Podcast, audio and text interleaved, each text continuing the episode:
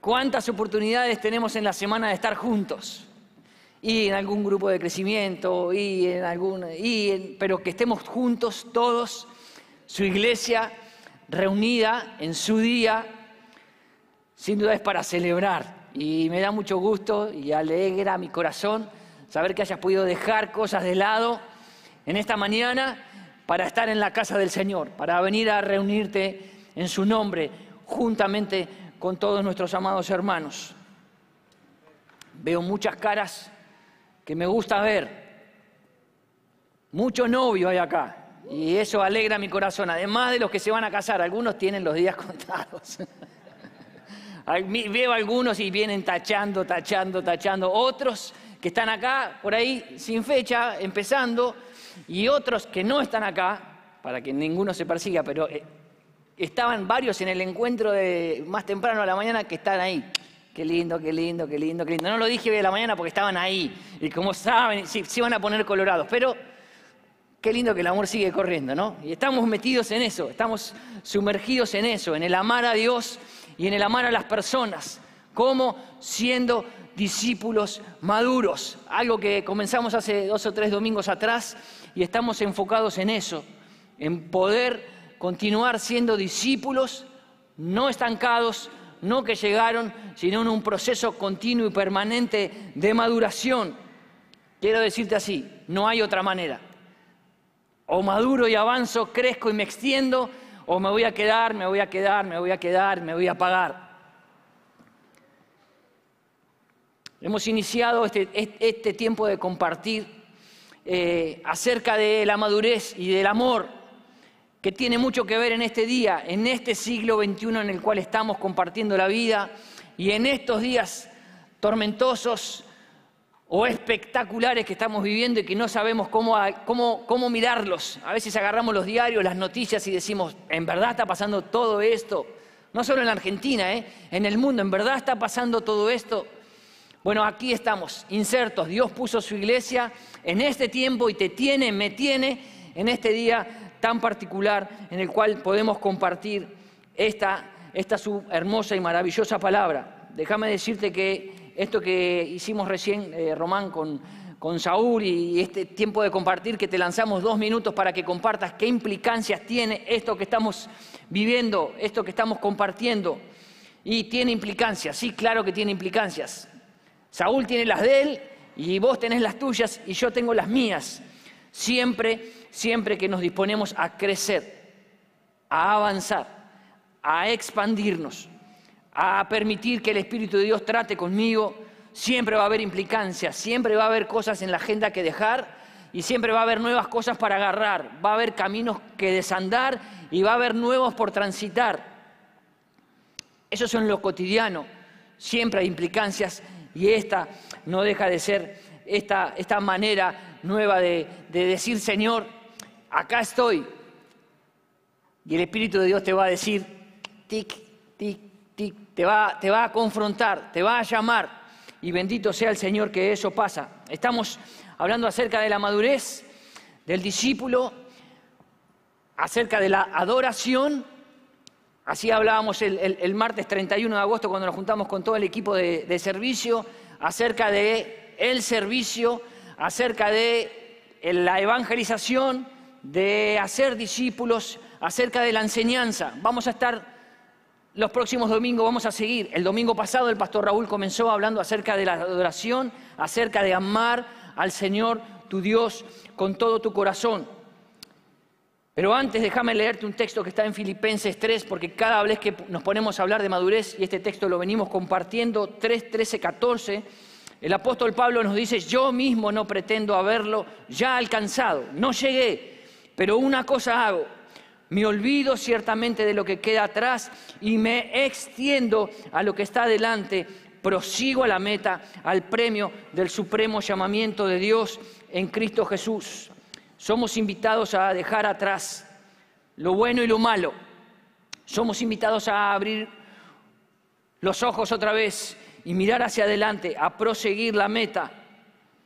Claro que hay cosas que fueron muy lindas, y uno se aferra a esas cosas y déjame acá, que estoy bien acá, estoy calentito, esto que pasó fue espectacular.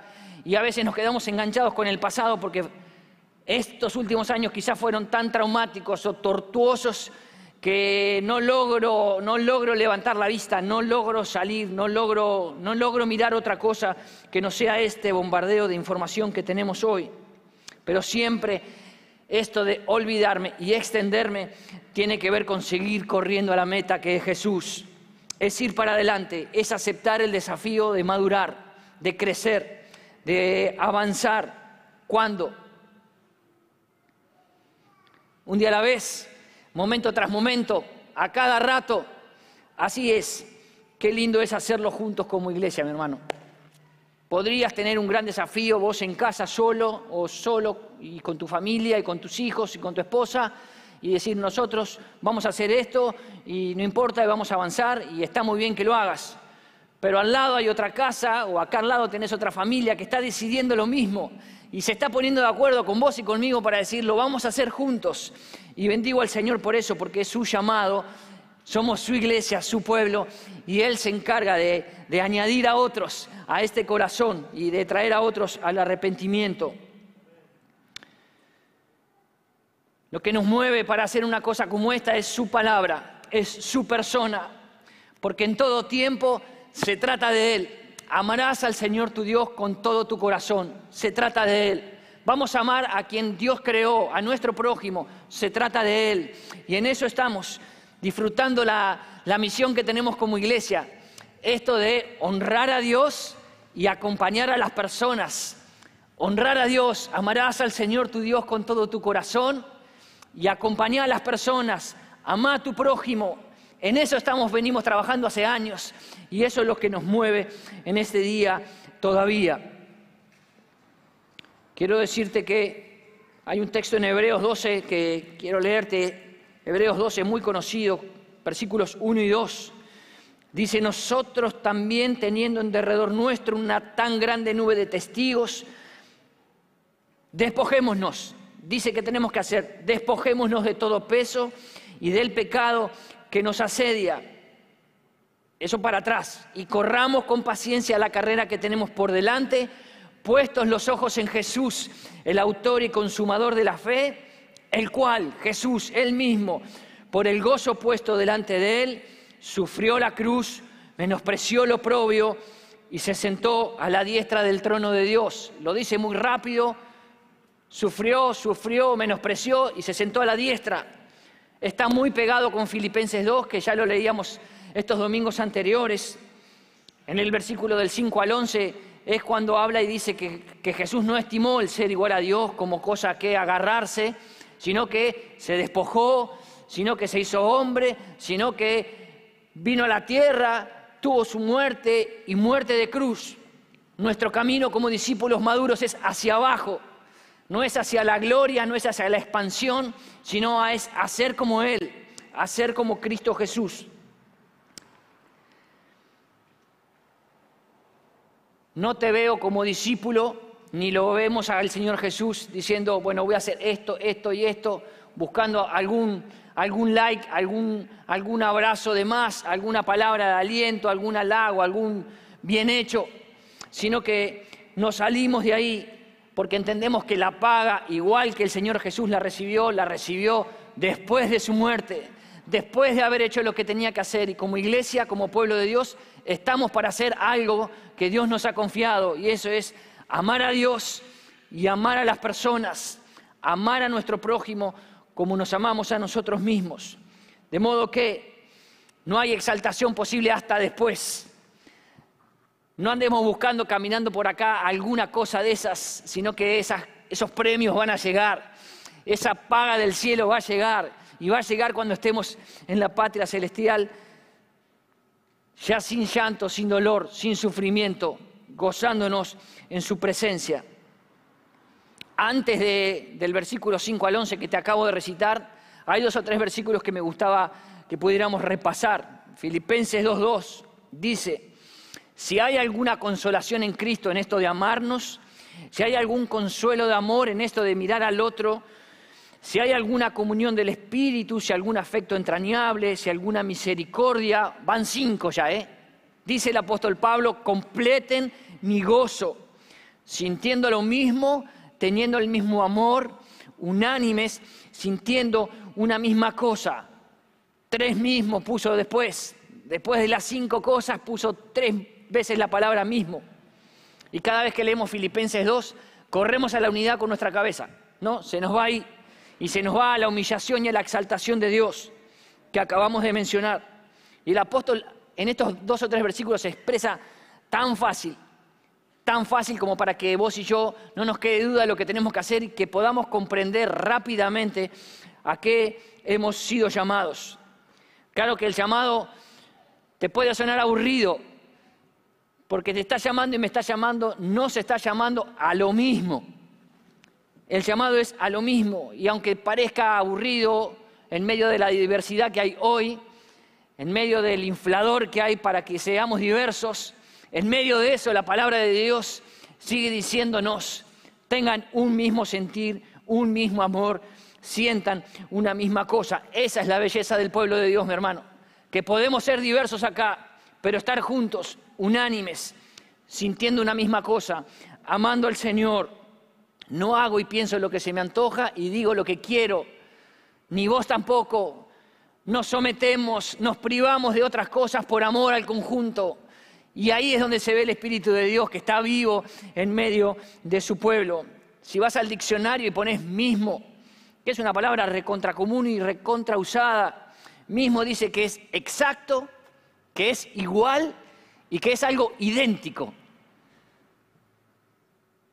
Entonces, podemos leer el texto diciendo que tenemos que tener exactamente el mismo amor.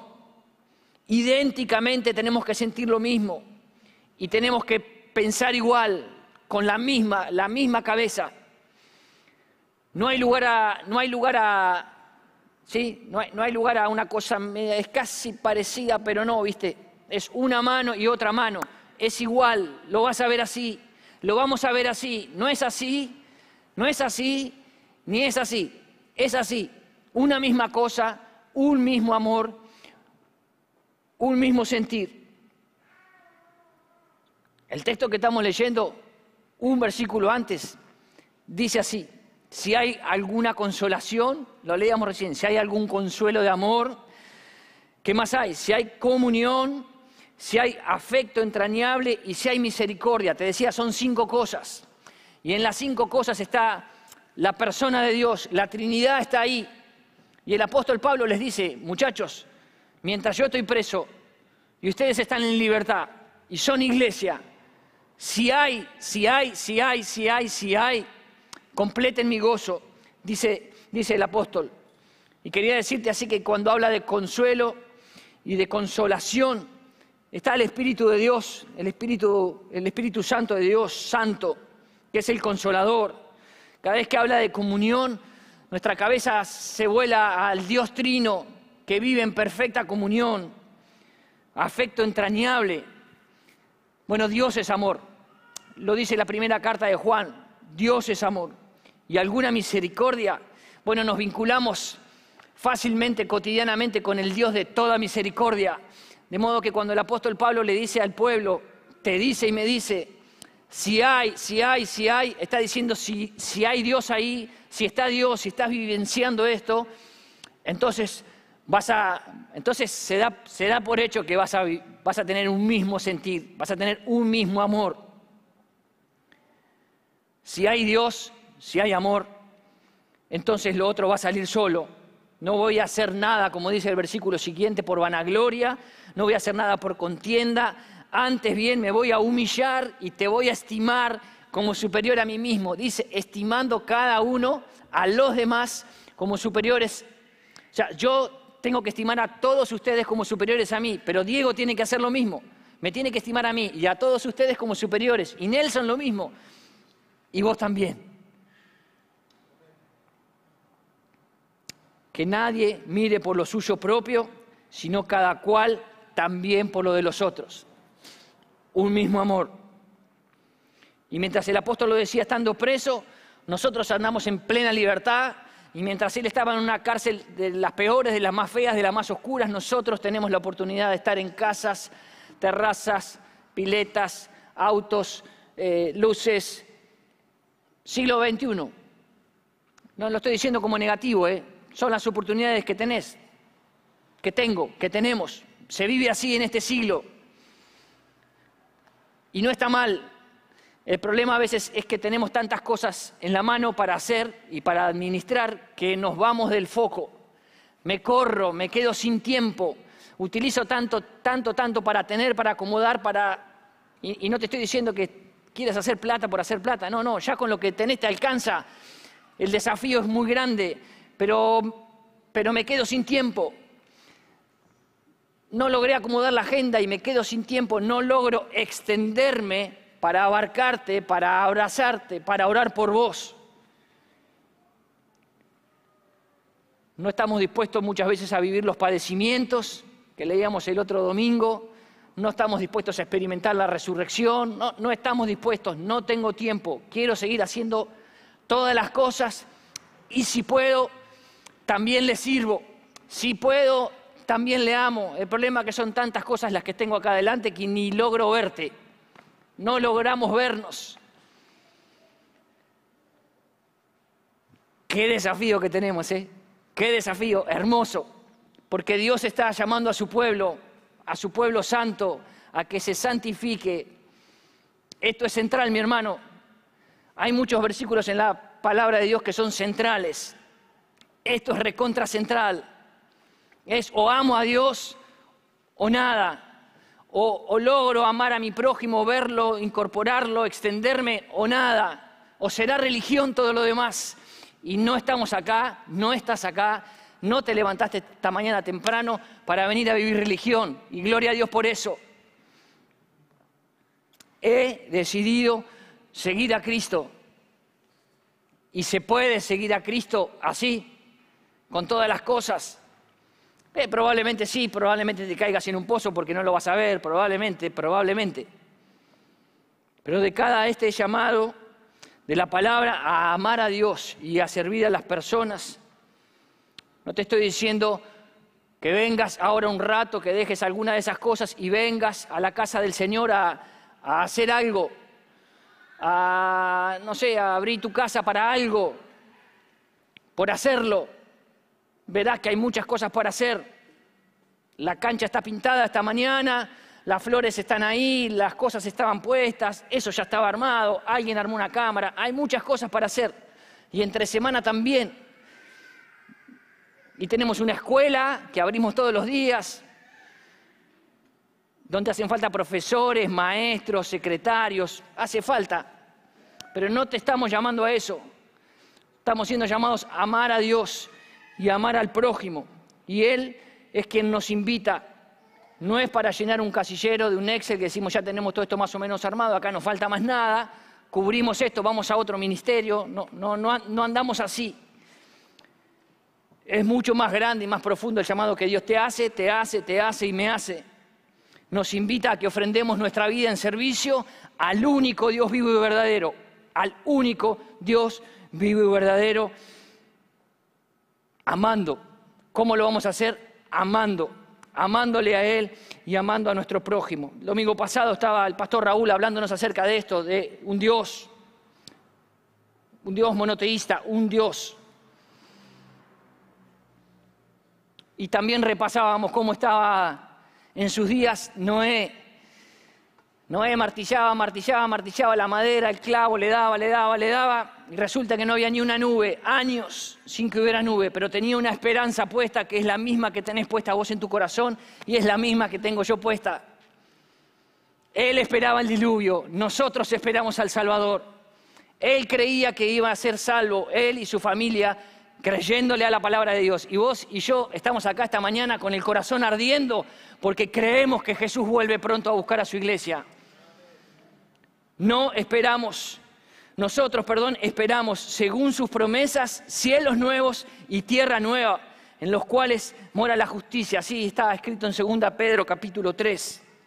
Mientras seguimos acá de acuerdos unánimes, haciendo la obra, administrando cosas santas y amándonos, Es el Espíritu Santo de Dios el que sopla, inspira, alienta y da poder a su iglesia, porque su iglesia vence amando, porque Él ya venció, no porque tengamos que hacer algo, sino porque Cristo pagó en la cruz del Calvario todos tus pecados, todos mis pecados. Nos ha dado la oportunidad de caminar estos días de este siglo que nos puso acá, déjame decirte así, a propósito, te creó a propósito para que estés acá con ese carácter a propósito, con la situación familiar que tenés a propósito, para que juntos como iglesia podamos amarlo y juntos como iglesia podamos crecer, extendiéndonos a lo que está adelante. Nosotros le amamos a Él porque Él nos amó primero. Y amamos a nuestro prójimo obedeciendo este segundo y gran mandamiento. ¿Y podemos hacer eso? Sí podemos, mi hermano. Sí que lo estás haciendo. Sí que lo hacemos. Lo hacemos porque Él nos ha capacitado para amar. Porque su Espíritu vino a hacer una morada en nuestro corazón, de modo que tengo, tengo Dios adentro. Y Dios es amor. Entonces estoy capacitado para amarte. Lo que estamos diciendo ahora no es que no nos amábamos, sino que hagamos lo mejor, que nos olvidemos de lo que quedó atrás y nos extendamos a lo que está delante. La meta está pronta, mi hermano. Cristo viene pronto. Hace falta ojear los diarios nada más, un ratito. Es alarmante, alarmante la cantidad de bocinas y bocinas que se escuchan como diciendo en cualquier momento se van a callar las bocinas y va a aparecer la trompeta. Bendito sea el Señor por la esperanza que tenemos delante. Él, Él viene a buscar a los salvados. Y nosotros tenemos tantos para amar esta mañana nos tenemos para amar. Y tenemos a tantos otros para amar que necesitan del amor de Dios, que necesitan del perdón de Cristo, que necesitan ser sus vidas restauradas. De lo demás se encarga el cielo, ¿eh? porque Él añade cada día a los que van siendo salvos. Pero vos y yo tenemos un desafío hermoso y es el de amar. El de amar cuando, cuando, cuando nadie me ve y cuando me ves también cuando oro en silencio y te incluyo, como nos contaba Saúl. Tres y media de la mañana.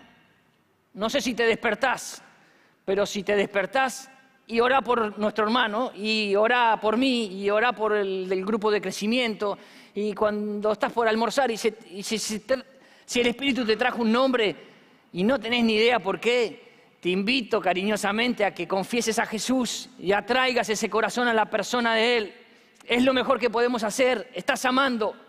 Después podés invitarlo a comer, después podés...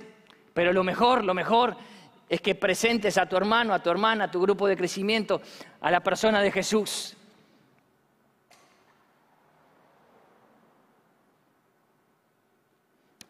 Hablamos de un gran desafío y estamos hablando acerca de una gran decisión. Y claro que hay decisiones que tomar. Arrancamos hablando de eso, de las implicancias, de las decisiones que tenemos que tomar. Y me quiero quedar con una, con una que oró Romana al pasar más temprano, y ese es Josué. Josué estaba hablando en medio de su pueblo, ahí, y había un lío bárbaro. Y Josué se plantó una mañana y dijo así, Josué 24, teman a Jehová y sírvanle con integridad y verdad ámenlo con integridad y verdad. Y quiten de entre ustedes, en esto de implicancias y de dejar cosas, los dioses de los cuales sirvieron vuestros padres al otro lado del río y en Egipto. Y les vuelve a decir, amen a Jehová, sirvan a Jehová. Y si mal les pareciera servir a Jehová, escojan a quién van a servir. Es decir, si no te va, busca, pero tenés dos caminos. ¿Vas a servir a los dioses a quienes sirvieron tus padres cuando estuvieron al otro lado del río?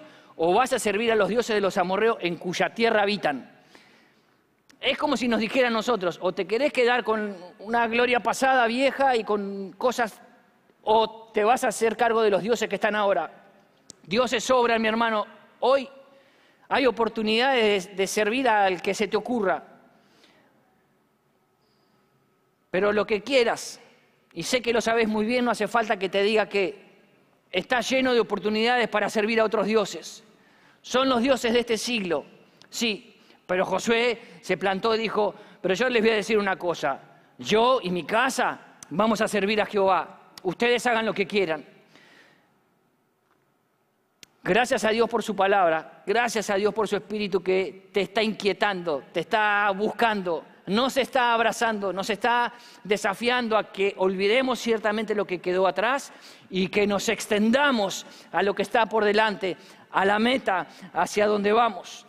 Quería preguntarte si estás 100% dispuesto a seguir, si estás 100% dispuesto abrazando esta visión, si estás, no sé, eh, eh, novios, y algún pibe más que hay por ahí. Estoy pensando, ¿qué vas a hacer en tus próximos años? Y cualquier adulto que esté acá, ¿vas a poner lo mejor para amar a Dios y amar a las personas? ¿O la vas a ir mirando de a poco, piloteándola, a ver si vas a decidir madurar en Cristo de verdad? ¿Vas a dejar lo viejo atrás y vas a, correr a los brazos del Señor siguiendo la meta, te vas a decidir por Cristo esta mañana para amarlo, para servirlo, para servirlo a Dios en las personas.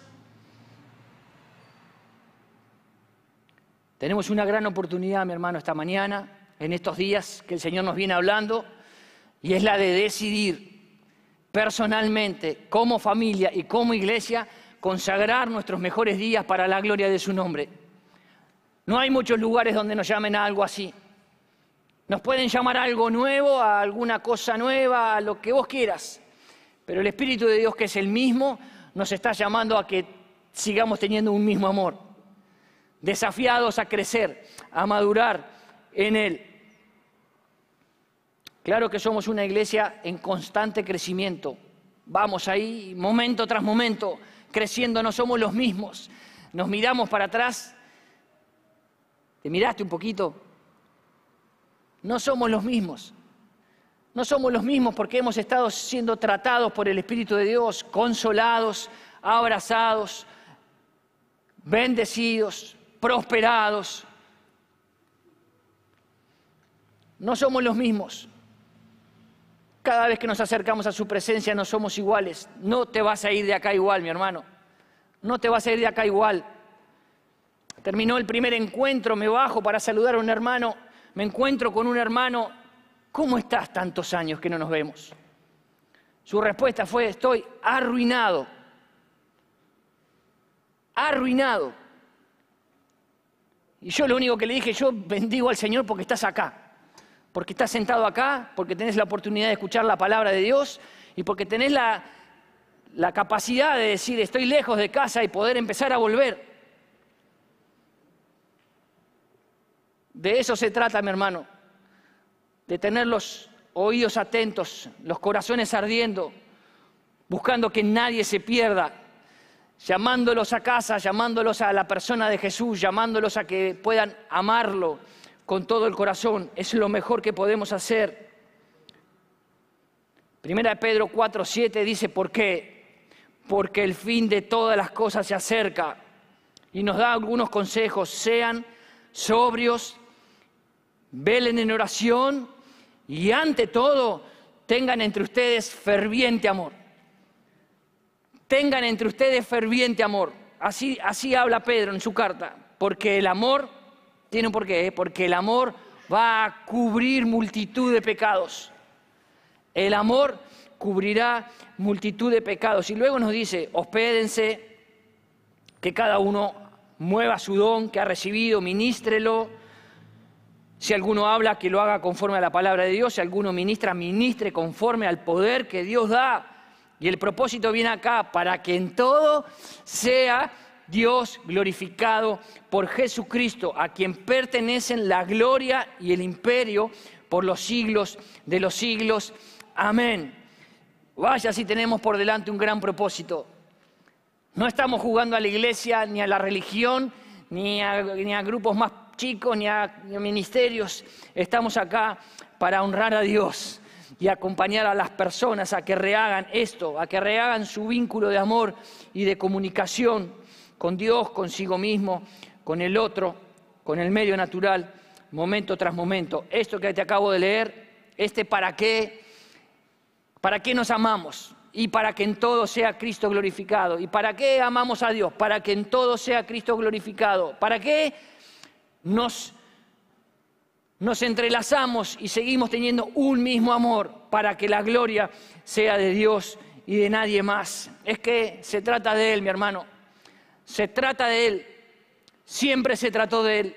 No hay nada mejor que poner nuestra vida en servicio, dedicando nuestra vida a Él. Somos llamados a amar a Dios en su esencia, porque Dios es amor. Y somos llamados a amar a nuestro prójimo, creación suya, creados a imagen y semejanza de Dios. Te vuelvo a decir, se trata de Él. Se trata de Él. Cuando se te desdibuje algo o no te guste algo, o eh, se trata de Él. Volvé con tu corazón porque se trata de Él. No se trata de mí, no se trata de una misión, se trata de Jesús. Se trata del amor del Padre derramado para cada uno de nosotros. Cada vez que amamos con ese amor, se genera en quienes nos miran, no sé si lo dijo Saúl esta mañana o si lo escuché en el encuentro anterior ya, se genera, se genera en, quienes nos miran esa, ah, qué lindo lo que pasa ahí, qué lindo esa familia. Los veo cuando se suben al auto y se van y ya me encantaría ser como ellos. Es que el amor de Dios se transpira, se ve, no se puede quedar encerrado. Si fuiste comprado por la sangre de Jesús, si fuiste amado al tope como hemos sido amados, no podemos seguir siendo los mismos. Amamos, amamos como Él nos amó y servimos como Él lo hizo. Quiero terminar diciéndote que extendernos, esto que te estamos diciendo, que lo dice la palabra, no te lo digo yo, olvidamos ciertamente lo que queda atrás y nos extendemos extendernos en amor es un llamado a, no seguir siendo igual. Es imposible recibir esta palabra y querer seguir siendo igual. Subirme al auto, poner primera, voy a buscar unos fideos y me voy a casa. Es imposible, mi hermano. Y si te das cuenta que te acostaste a dormir la siesta y no lograste hablar con la persona del Señor, sé llamado esta mañana, este mediodía, esta tarde, esta noche, antes de que termine el día, a correr a los brazos de Él, a hablar claramente con Él, se trata de Él, de amar a Dios y de amar al prójimo. Te vuelvo a decir, no hay nada más central en las Escrituras que recibir su perdón y amarlo con todo nuestro corazón, con toda nuestra alma y con toda nuestra mente.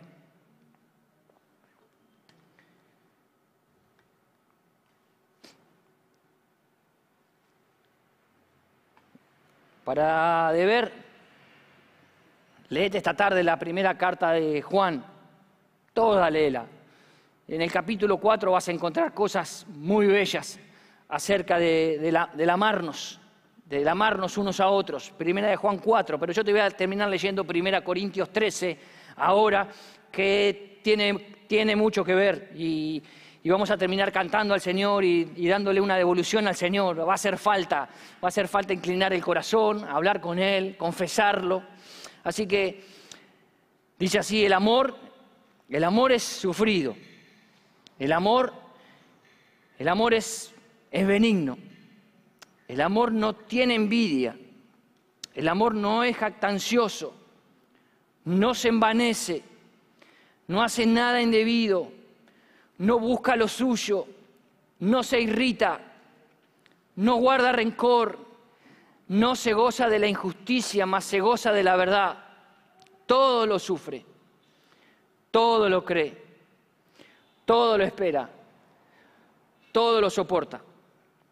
El amor nunca deja de ser, pero las profecías sí se van a acabar y se van a cesar las lenguas y la ciencia acabará. Porque en parte conocemos y en parte profetizamos, mas cuando venga lo perfecto, entonces lo que es en parte se acabará. Sigue diciendo, cuando yo era niño, Hablaba como un niño, pensaba como un niño, juzgaba como un niño. Mas cuando ya fui un hombre, dejé lo que era de niño. Dejé atrás lo que era de niño. Ahora vemos por espejo oscuramente, mas entonces veremos cara a cara. Ahora conozco en parte, pero entonces conoceré como fui conocido. Y ahora, ahora permanecen la fe, la esperanza y el amor. Estos tres. Pero el mayor de ellos, el mayor de ellos es el amor. ¿Querés inclinarte? ¿Querés comenzar a hablar con el Señor, a, decirle lo que el Señor puso en tu corazón, a ser agradecido, a darle gracias por, por su palabra esta mañana? Gracias por, por llamarme, por estar atrayendo mi corazón. Gracias que sos suficiente para mí.